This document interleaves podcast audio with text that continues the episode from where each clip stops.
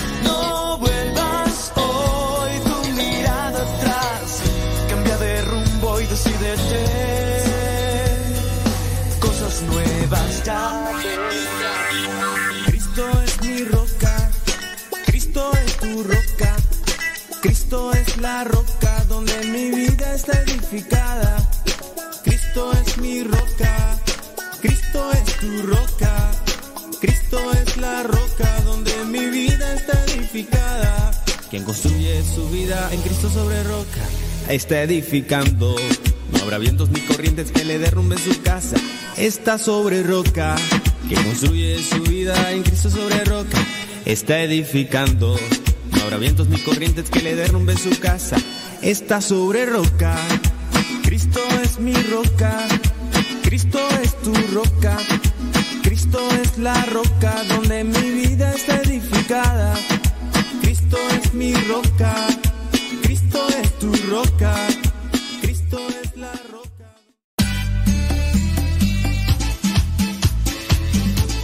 Buzón de voz de Radio Cepa al número de California, área 323 2 47 71 04. Habla y deja tu mensaje. Di tu nombre donde nos escuchas y tu mensaje. Recuerda el número es de California, área 323 247 7104 247 7104 área 323 este número es de California, Estados Unidos. 247-7104, área 323, el buzón de voz de Radio Cepa.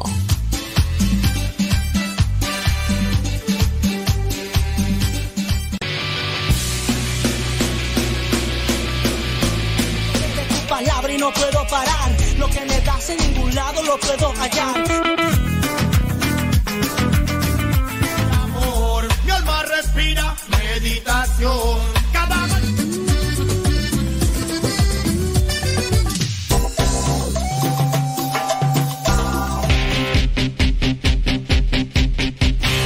la oración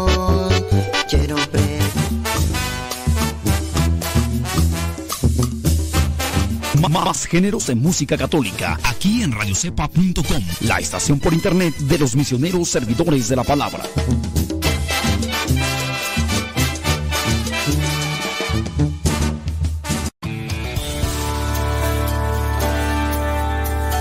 La evangelización no es un acto piadoso, sino una fuerza necesaria para la vida actual y futura de los hombres. Todos los bautizados estamos llamados a ser discípulos y misioneros. En este programa vamos a tocar ese tema para profundizar más sobre el documento de la Quinta Conferencia General del Episcopado Latinoamericano y el Caribe. Te invitamos pues desde ya a escuchar el programa Evangelizar sin tregua de los misioneros servidores de la palabra. Comenzamos.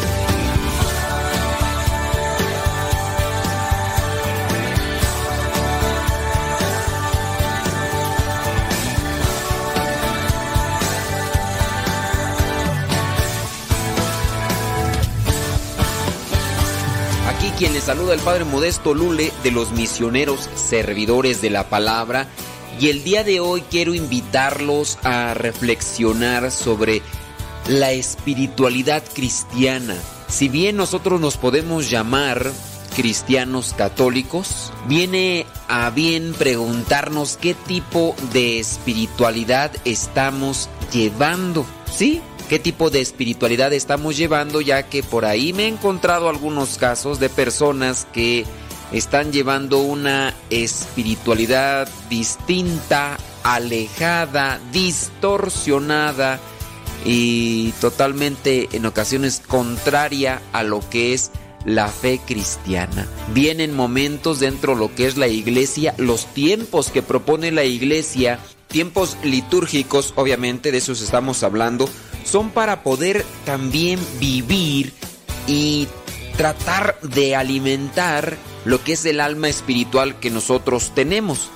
Y hablando de lo que es el alma espiritual, quiero tocar este tema porque es muy, pero muy importante, ya que hablando de los cristianos católicos. Yo no sé, yo no quiero relacionarme con otros, ni tratar de discutir con otros, ni no, yo, yo más bien quiero tratar de orientar a los que son cristianos católicos y que están buscando practicar conforme a lo que pide la Santa Madre Iglesia su fe, su religión. Si alguien por ahí practica otro tipo de cosas o si simplemente no quiere estar apegado a la Santa Madre Iglesia, bueno, tendrá su punto de vista y su opinión y, su forma de vivir la fe allá. Pues que Dios lo bendiga, ¿no? Pero yo solamente quiero remarcar que este tema que quiero compartir el día de hoy está enfocado para los cristianos católicos. Decirles qué es lo que dice la Santa Madre Iglesia, que es también lo que dice la Biblia respecto a los cristianos. Eh, hablando de cristianos, no voy aquí a diferir entre cristianos católicos o cristianos protestantes, sino el cristiano es seguidor de Cristo. El cristiano es seguidor de Cristo y tiene que buscar siempre llevar a la práctica lo que enseñó Jesucristo cuando estuvo caminando aquí entre nosotros. Ahora entonces, ¿Qué es la espiritualidad cristiana? Para comenzar a explicar esto, antes quiero denotar algo muy pero muy importante. Todos los seres humanos estamos buscando siempre llenar un vacío que en nosotros existe. Hablando de un vacío existencial. Un vacío existencial. Y este vacío existencial no lo va a llenar ni las cosas materiales, ni los lujos, ni el dinero, ni la fama, ni el, sexo, ni las drogas, ni ningún otro tipo de cosa artificial que pueda existir en este mundo. Eh, este, esta necesidad espiritual la va a llenar solamente Dios. Y en este caso, cuando encontramos al Dios verdadero, esa satisfacción llega a colmarse. Mire, le platico un poquito sobre un testimonio que me he encontrado por ahí que se me hizo muy interesante. Este testimonio es de un actor italiano. Este actor italiano estuvo en la búsqueda de algo que pues él quería eh, llenar una satisfacción que, que él quería encontrar en su vida. Resulta que este señor que se llama Pedro Sarubi, eh, actor comenzó a buscar en diferentes medios o formas, eh, comenzó a buscar eso que anhelaba su alma espiritual. Y este señor se dedicó a la actuación desde muy pequeño, incluso por ahí se dice que se unió ahí a una compañía circense desde muy temprana edad para pues buscar algo también en qué vivir y realizar aquellas cosas.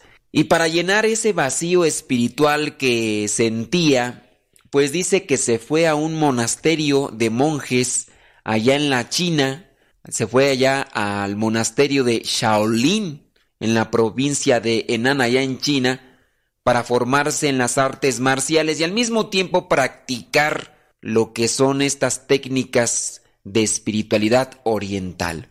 Pero pues dice que no le llegó a satisfacer. De ahí se fue al Tibet, sí, allá donde está el famoso Dalai Lama, eh, él mismo se aplicó un voto de silencio durante seis meses. Un voto de silencio significa no hablar absolutamente para nada, con intención de querer alcanzar pues esa iluminación, esa, ese vacío, pues llenar ese vacío eh, espiritual que sentía. Después de ese voto de silencio, mm, pues simplemente no lo alcanzó, no alcanzó a llenar sus expectativas y después se fue a practicar la meditación en la India. También por allá anduvo, después se fue a la Amazonía brasileña, donde incluso llegó a hablar el portugués. Eh, hablando lo que son estas prácticas de la Amazonía, pues un cierto tipo de meditaciones, cierto tipo de ejercicios y también de alimentarse y beber cierto tipo de bebidas que le pueden llevar a alcanzar una misticidad que ellos, ellos buscan. Pero entre todas estas prácticas que estuvo llevando a cabo este señor Pedro Sarubi, pues simplemente no, no alcanzó lo que quería dice que también él, a pesar de que era actor, pues eh, sentía ganas de dirigir películas, pero pues hasta su momento no llegó a hacer absolutamente nada. Como era actor, bueno, en cierto momento apareció en una película en Hollywood, una película que se llama La mandolina del capitán Corelli. Ahí salió. Y como él mismo lo dice, no alcanzó su minuto de fama, su minuto de gloria, no lo alcanzó, pero hubo por ahí alguien quien lo miró y le hizo un llamado. Este fue Mel Gibson. Sí, Mel Gibson miró su actuación y le invitó a participar en una película que para aquel entonces estaba preparando. Estamos hablando de La Pasión de Cristo. Le hizo el llamado, se entrevistó con él, y pues cuando le ofrecieron el papel, le dijeron que iba a ser el papel de Barrabás. Él obviamente medio se negó, le dijo que él deseaba actuar como el apóstol Pedro. Dice no por algo espiritual, sino simplemente porque el apóstol Pedro iba a aparecer más tiempo y en este caso iba a ganar más dinero. Ya después también le dijo a Mel Gibson que pues él era un actor famoso, que cómo puede ser posible que le estuviera ofreciendo un papel tan pequeño por muy corto tiempo ahí en la película de la pasión, haciéndola de Barrabás. Pero pues al final aceptó, y aceptó porque Mel Gibson comenzó a platicar con él y le dijo que Barrabás no era sencillamente un bandido que pertenecía a la casta de los celotes, sino que le dijo que Barrabás estuvo preso por años y por esos años fue torturado y lo llevaron al límite, lo llevaron al límite. Y entonces comenzó a convertirse en esa bestia que con la sola mirada da a conocer o expresa lo que siente el odio, el coraje, el rencor hacia los demás, pero que muy en el fondo esa persona eh, era hombre de bien. Y le dijo Mel Gibson, tú encarnas muy bien ese personaje, porque por fuera parece ser un animal salvaje, pero al mismo tiempo en tus ojos se nota que eres un hombre bueno. Así que con eso lo desarmó Mel Gibson a este actor y al final aceptó participar de Barrabás. Pero ahí no quedó la cosa, sino que después, en la escena, ah, llegó el momento entonces ya de interpretar. Él logra mirar a su compañero Jim Caviezel en la representación de Jesús cuando él se aleja y se le queda viendo a los ojos, tuvo un chispazo y ahí mismo encontró aquella paz y pudo saciar su sed, pudo saciar su hambre, su hambre de paz, de amor que estaba buscando en otras creencias. Con esto llega a convertirse este señor Pablo Sarubi, que después incluso llegó a escribir un libro del cual se está basando este testimonio. El libro se llama De Barrabás a Jesús, convertido por una mirada. Este hombre dice alejado de la iglesia a pesar de ser italiano dentro de lo que es Italia, un lugar que pues se llega a profesar eh, bastante lo que es la religión católica, pero alejado totalmente de la iglesia, buscando llenar su alma, llega a encontrarla en una película cuando mira a Jesucristo y ahora tiene esta conversión. El alma espiritual entonces está en búsqueda de llenar ese vacío y lo encuentra en Cristo. No se vayan, ya regresamos con el programa Evangelizar sin tregua.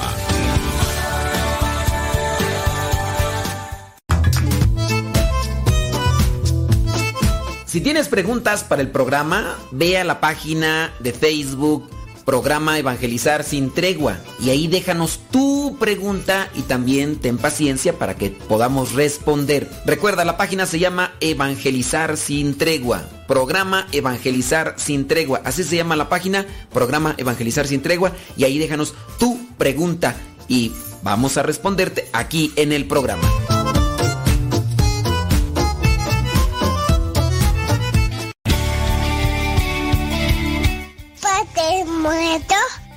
Hola, aquí estoy. ¿Me escuchas? No. Yo sé, te escucha, no. No, Adiós. Continúa con nuestra programación. Estás en radiocepa.com, emisora católica de los misioneros servidores de la palabra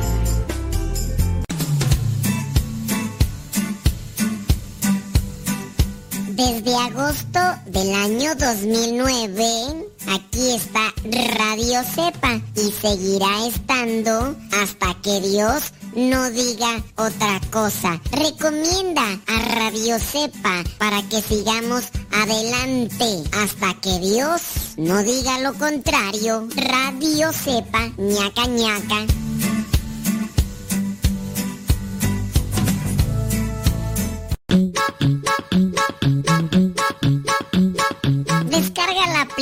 De Radio Cepa y síguenos en las redes sociales. Radio Cepa, la aplicación, te aseguramos que no te vas a arrepentir. Descárgala en tu tableta o tu teléfono.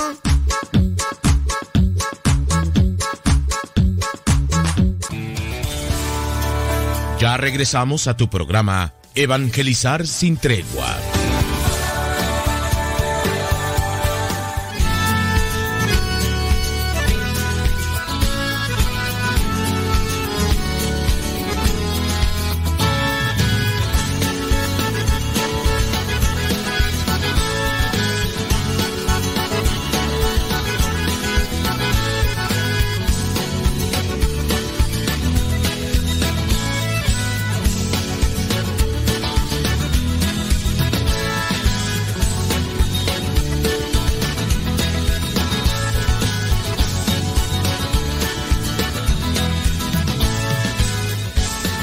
En el bloque pasado hablábamos sobre la conversión. Sí, la conversión de este actor.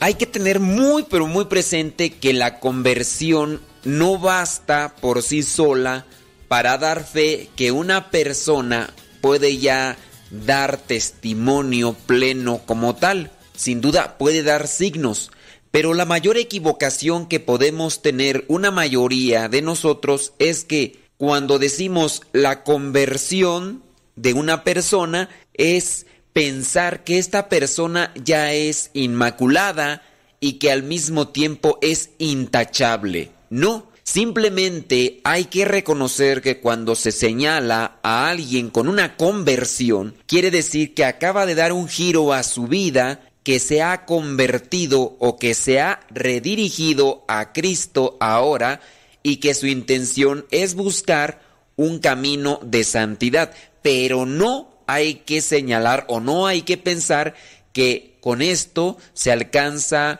un estado de purificación pleno o de plenitud en torno a lo que es un testimonio cristiano. Sin duda podrán venir algunas fallas y también en alguno de los casos decepciones. Sí, porque hay cierto tipo de casos en los que la persona llega a decepcionar a aquellos que en algún momento llegó a emocionar, porque eso es lo que sucede dentro de lo que es la vida religiosa. Yo convengo, creo y estoy firmemente convencido que todos estamos en esa etapa de conversión que debemos de estar llevando siempre adelante.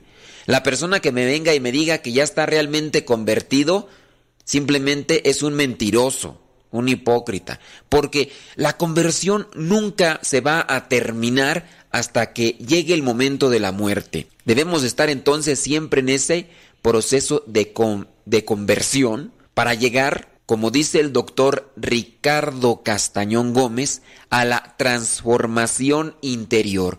Sí, hay cierto tipo de beneficios o cierto tipo de privilegios para la persona que todos los días se esfuerza en una conversión. Esto es adquiriendo hábitos, comportamientos que le harán identificarse como tal. Si la persona no tiene ese esfuerzo, no tiene ese sacrificio continuo de conversión, simplemente no va a adquirir hábitos que demuestren su proceso o su camino en la santificación. Debemos de estar encaminados pues a la transformación interior.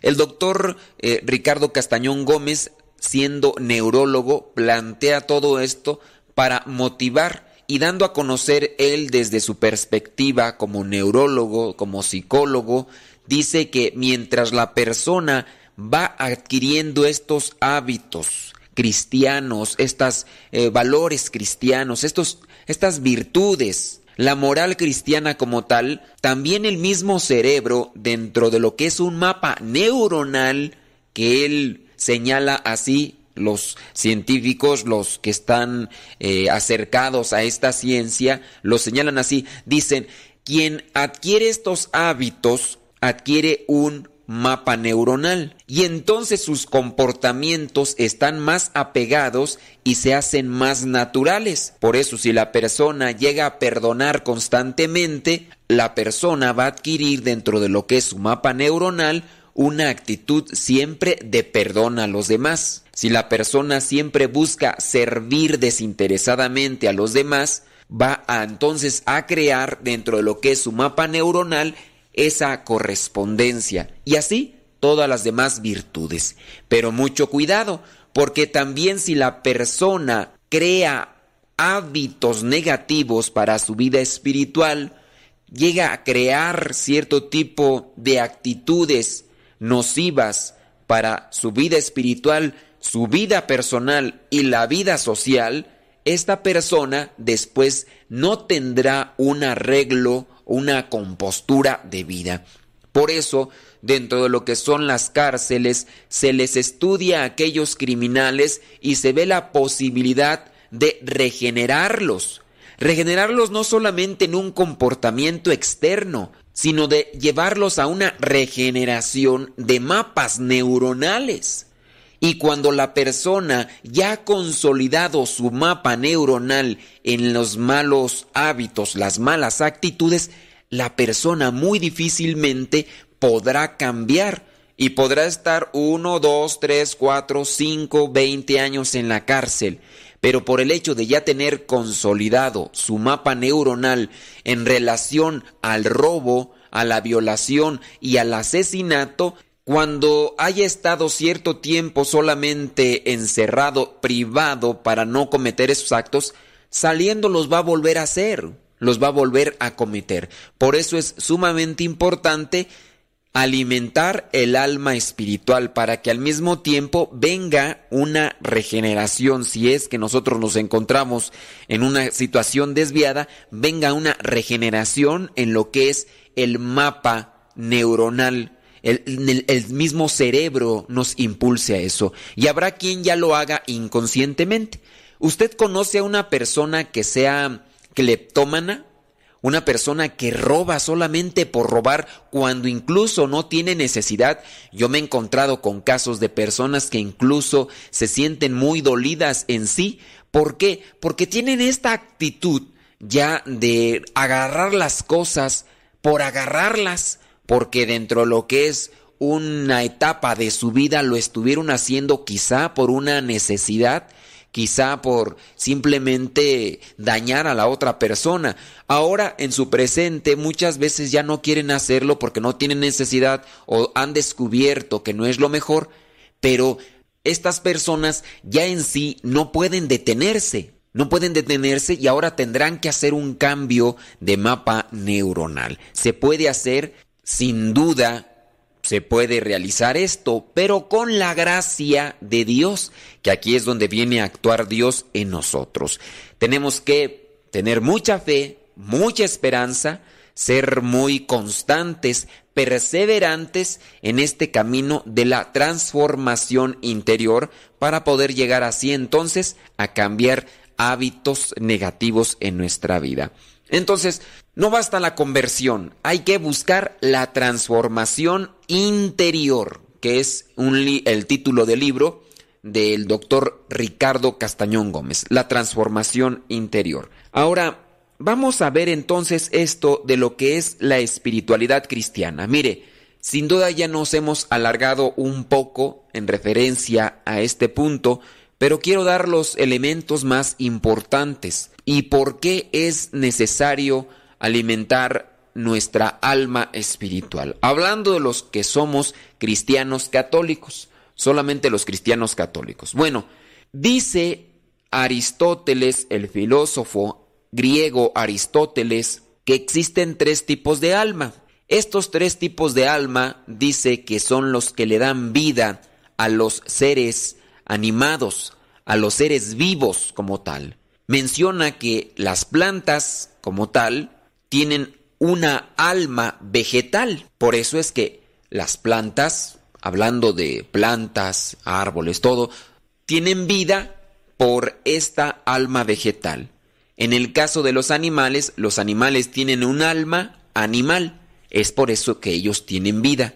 Y en el caso del ser humano, el ser humano tiene un alma espiritual. Esta alma espiritual es la que le da vida al ser humano. Por eso es que se puede desarrollar como tal. Hay seres que no son vivos, como en este caso podemos encontrar las piedras.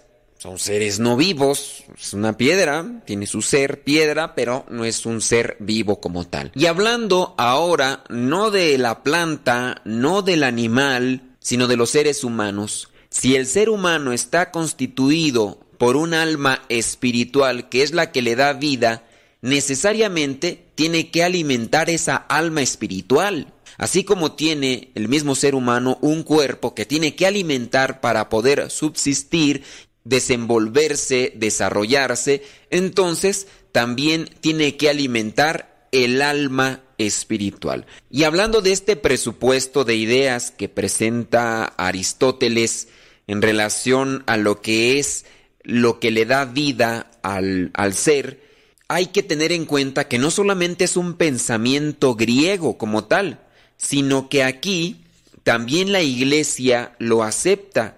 Vámonos al catecismo de la Iglesia Católica.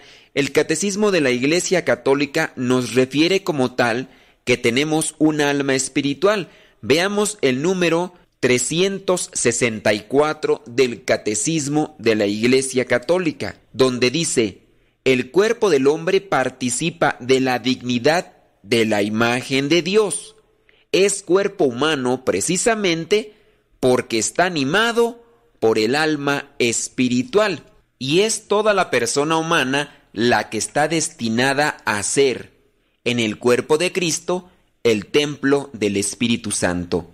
También el número 366 del Catecismo dice, la Iglesia enseña que cada alma espiritual es directamente creada por Dios. No se vayan, ya regresamos con el programa Evangelizar sin tregua.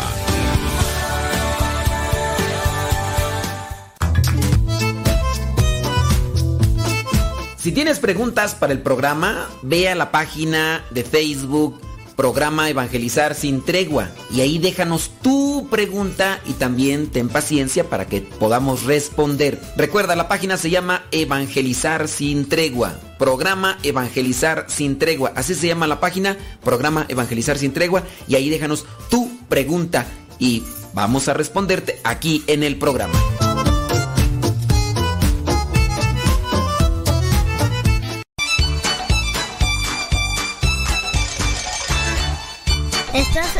Escuchando la CEPA, la estación de los misioneros servidores de la palabra.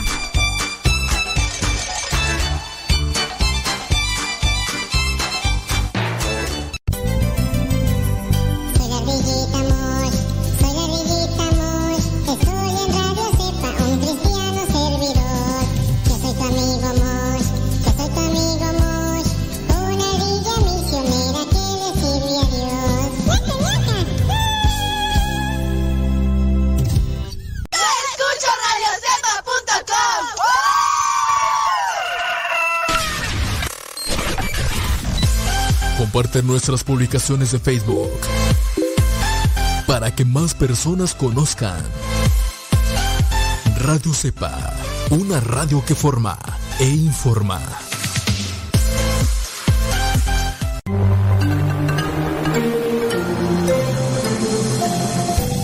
Sigan escuchando radiocepa.com, la estación de los misioneros servidores de la palabra.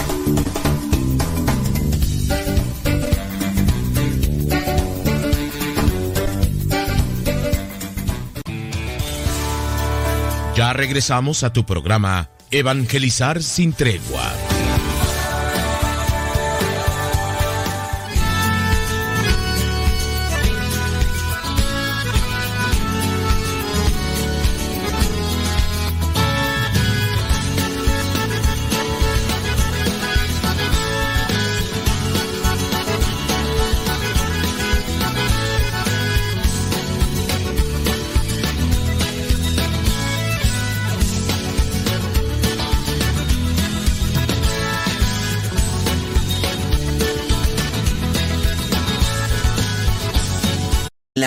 Búsqueda de alimentar el alma espiritual y para eso pues va a echar mano de lo que se le cruce en el camino. Por eso tan importante es que en la familia, en este caso los padres de familia, den a conocer muy bien cuál es una verdadera alimentación espiritual. Y hablando de una espiritualidad cristiana, lo mejor es conocer la religión bien. O bueno, a lo mejor no se podrá conocer bien, bien, bien así, decir a plenitud, pero siempre estar en una formación permanente de lo que es nuestra religión.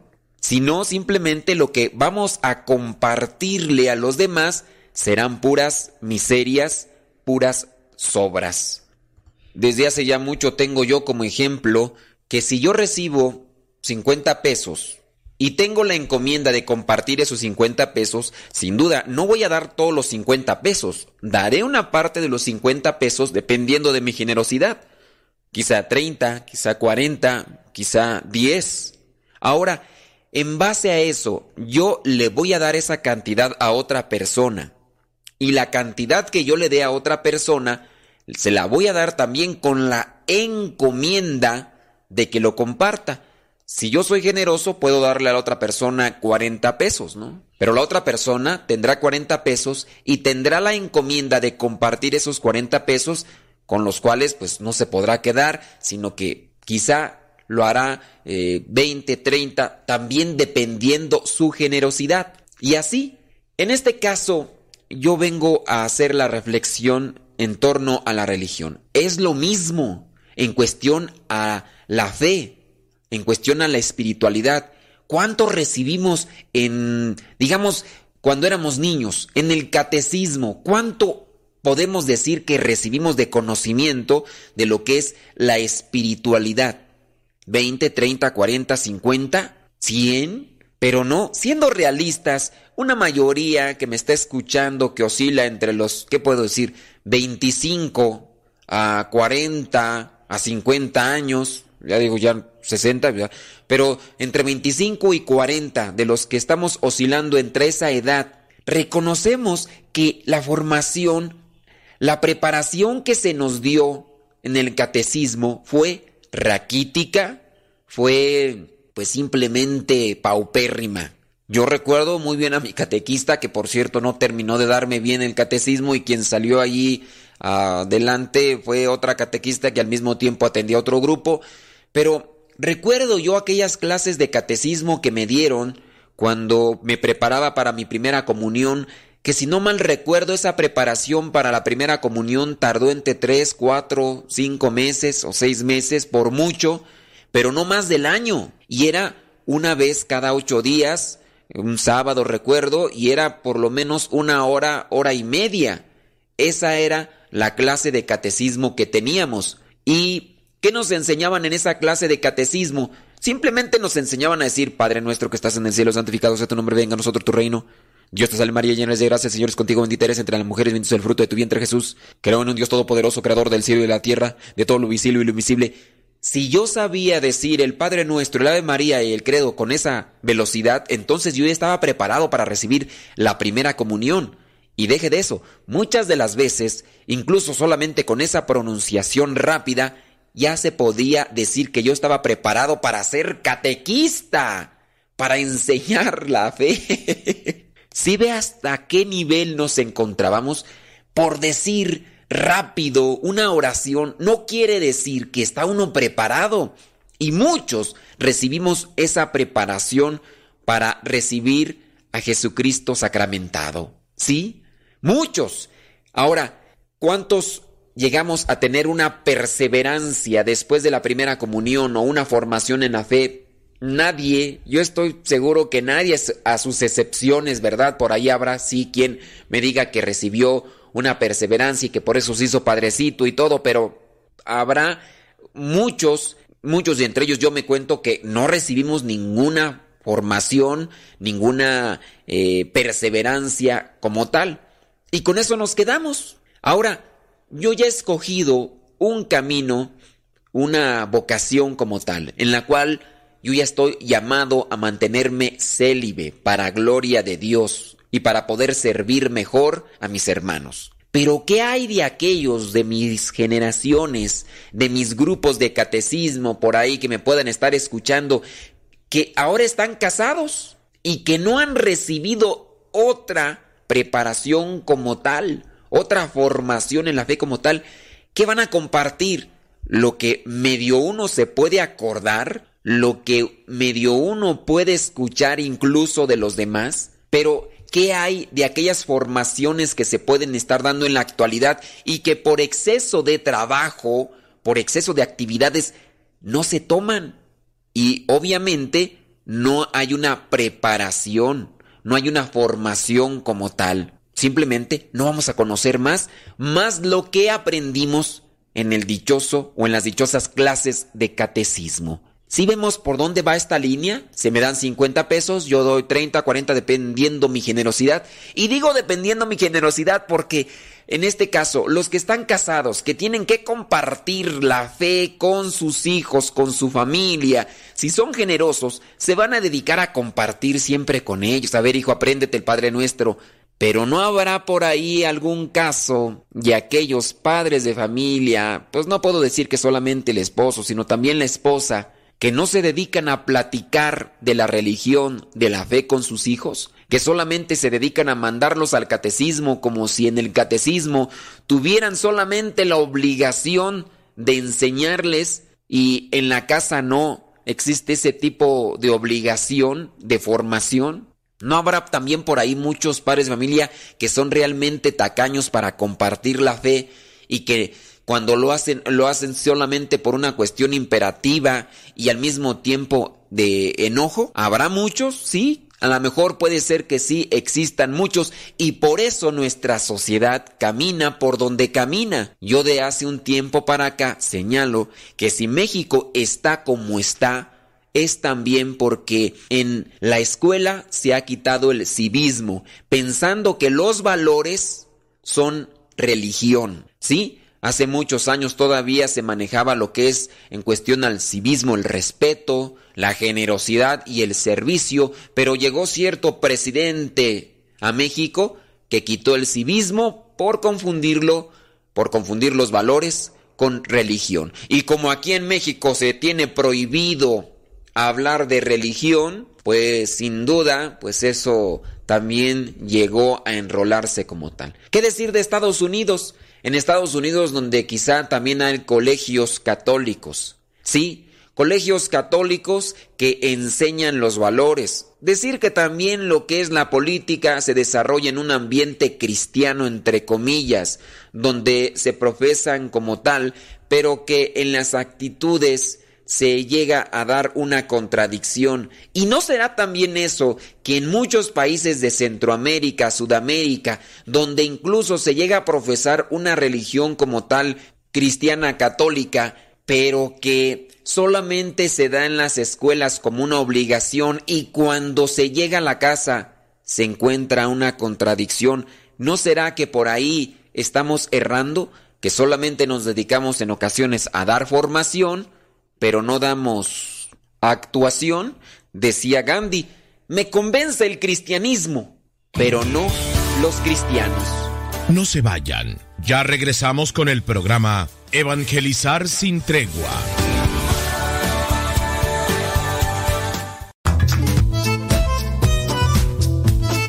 Si tienes preguntas para el programa, ve a la página de Facebook programa Evangelizar sin tregua. Y ahí déjanos tu pregunta y también ten paciencia para que podamos responder. Recuerda, la página se llama Evangelizar sin tregua. Programa Evangelizar sin tregua. Así se llama la página, programa Evangelizar sin tregua. Y ahí déjanos tu pregunta y vamos a responderte aquí en el programa.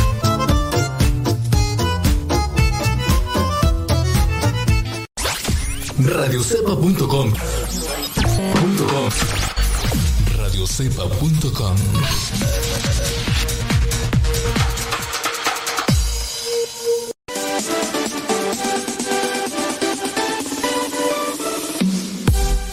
Porque nuestra prioridad es la evangelización. Transmitimos las 24 horas del día. Los 365 días del año. Llegando hasta tus oídos en las diversas plataformas digitales. Sigue en sintonía de Radio Cepa, una radio que forma e informa.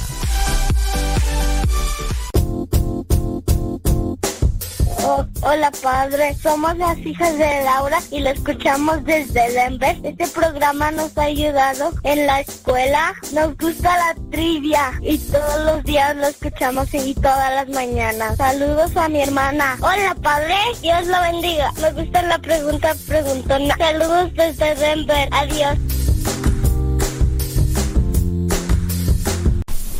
Estamos evangelizando por medio de la radio.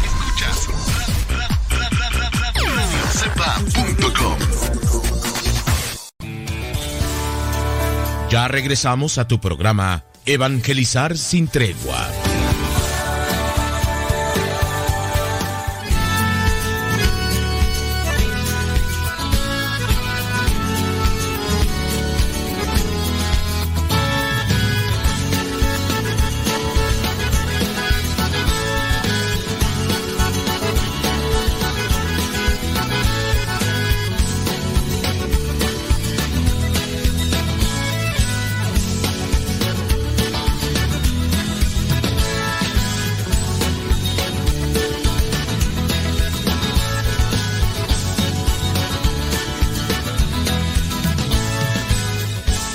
Bueno, pues nuevamente retomando el punto.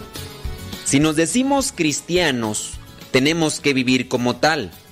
Y para poder vivir como tal necesitamos alimentar nuestra alma espiritual para que llegue a conformarse como tal.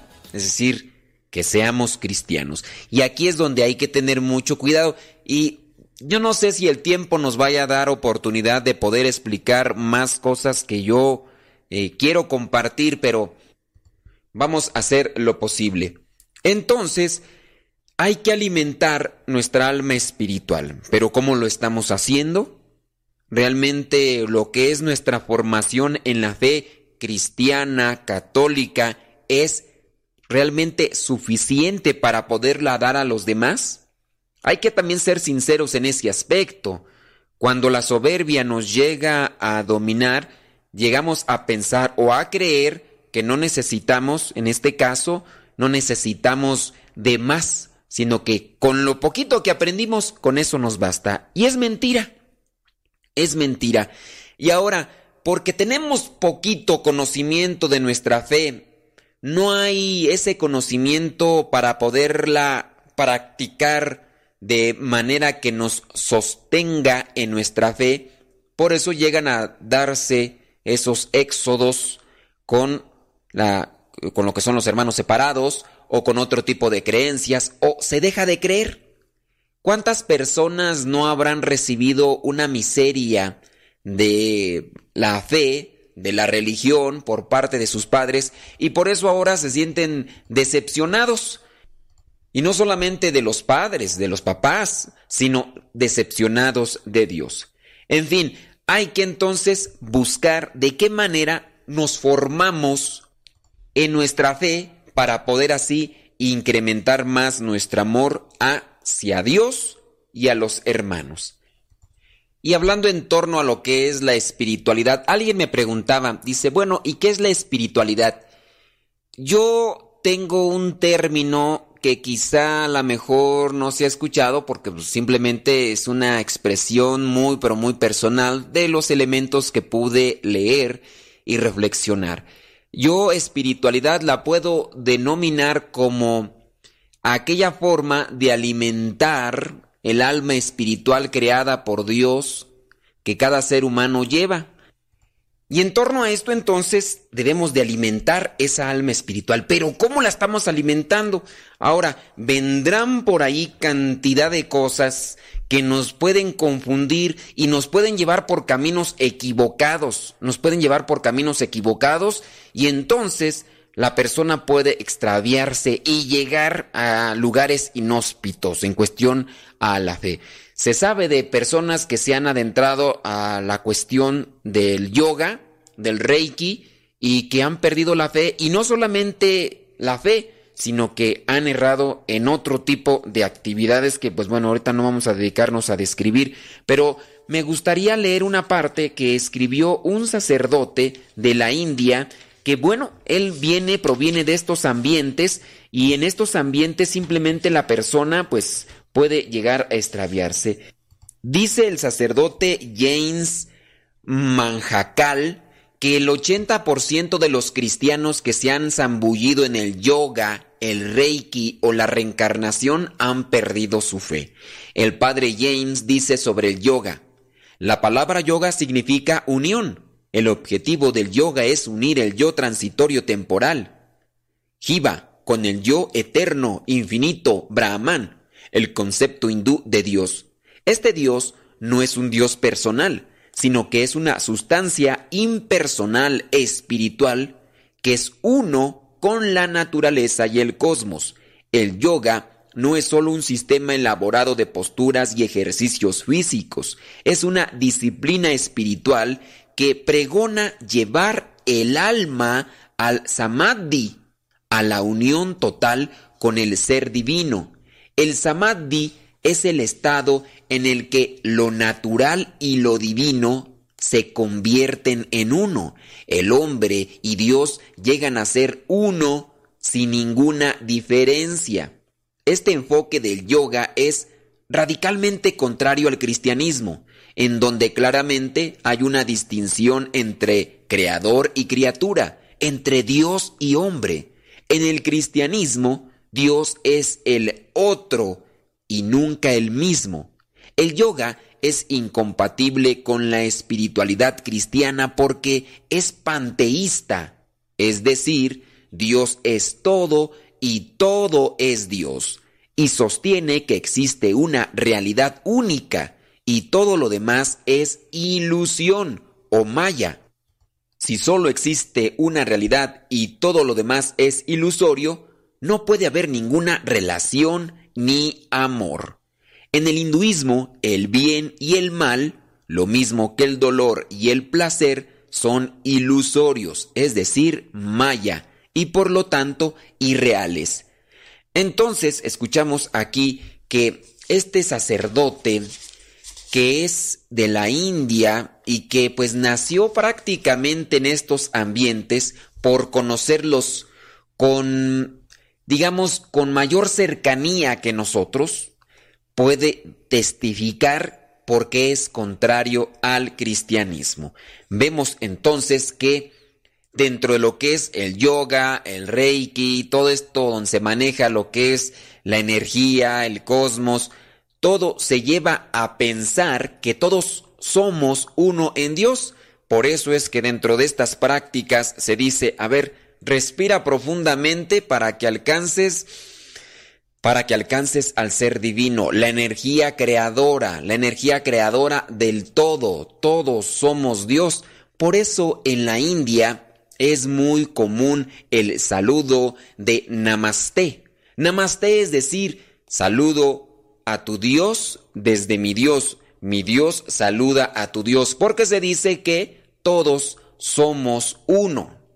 Y ahí puede ser lo contradictorio, porque al decir que todos somos uno, no en relación a que somos hijos de un mismo Padre, decimos todos somos uno en unidad a Dios y que nosotros somos al mismo tiempo Dios y que pertenecemos a Dios en esa línea de ser parte de la energía de Dios o de la del ser de Dios. Y ahí es lo equivocado. Entonces, si hay que tener mucho cuidado no hay que dejarse envolver por creencias y teorías extrañas a lo que viene a ser el cristianismo. Si usted nació en el cristianismo, manténgase en el cristianismo. Ahora, teniendo en cuenta esto, eh, si dentro de lo que es la religión cristiana usted no la considera como la verdadera, sin duda es también por cuestiones de ignorancia. Para esto, pues, hay que dedicarse más al estudio de la religión, de la reflexión, al conocimiento de lo que es la palabra de Dios, porque no podemos dar una opinión solamente puras cuestiones subjetivas, es decir, a mí me parece que no es la verdadera y no es la verdadera. Digo, estaríamos cayendo en un relativismo. Si nacimos dentro de lo que es la religión cristiana católica, pues lo más conveniente es estudiar y después de estudiar, de reflexionar, incluso de practicar, porque habrá cosas que no se podrán conocer como tal, no se podrán realmente comprobar como tal, pero la experiencia, la misma experiencia, una vida de experiencia te puede mantener eh, acercado a Dios. Aquí dentro de lo que es la Iglesia Católica, hay muchas personas que no conocen de teología, pero por su experiencia de fe, por lo que han vivido, se mantienen fieles en esta religión. Pero son aquellas personas que con humildad se disponen a vivir los misterios de la fe y llegan a experimentar la presencia de Dios. Hablamos antes de este actor italiano que llegó a experimentar algo en su vida, algo que no había experimentado en los demás y que solamente fue un signo en aquella mirada, en aquel momento de la grabación, cuando es soltado este Barrabás y se le queda viendo a Jesús. Solamente ahí es cuando él tiene ese clic con Dios y tiene su acercamiento y después de esa experiencia, él llega a no sé si retomar o no, pero él llega a caminar ahora en el camino del cristianismo, un lugar donde llegue a experimentar esa paz, esa felicidad que antes, puedo decirlo así, incluso no experimentaba o no tenía.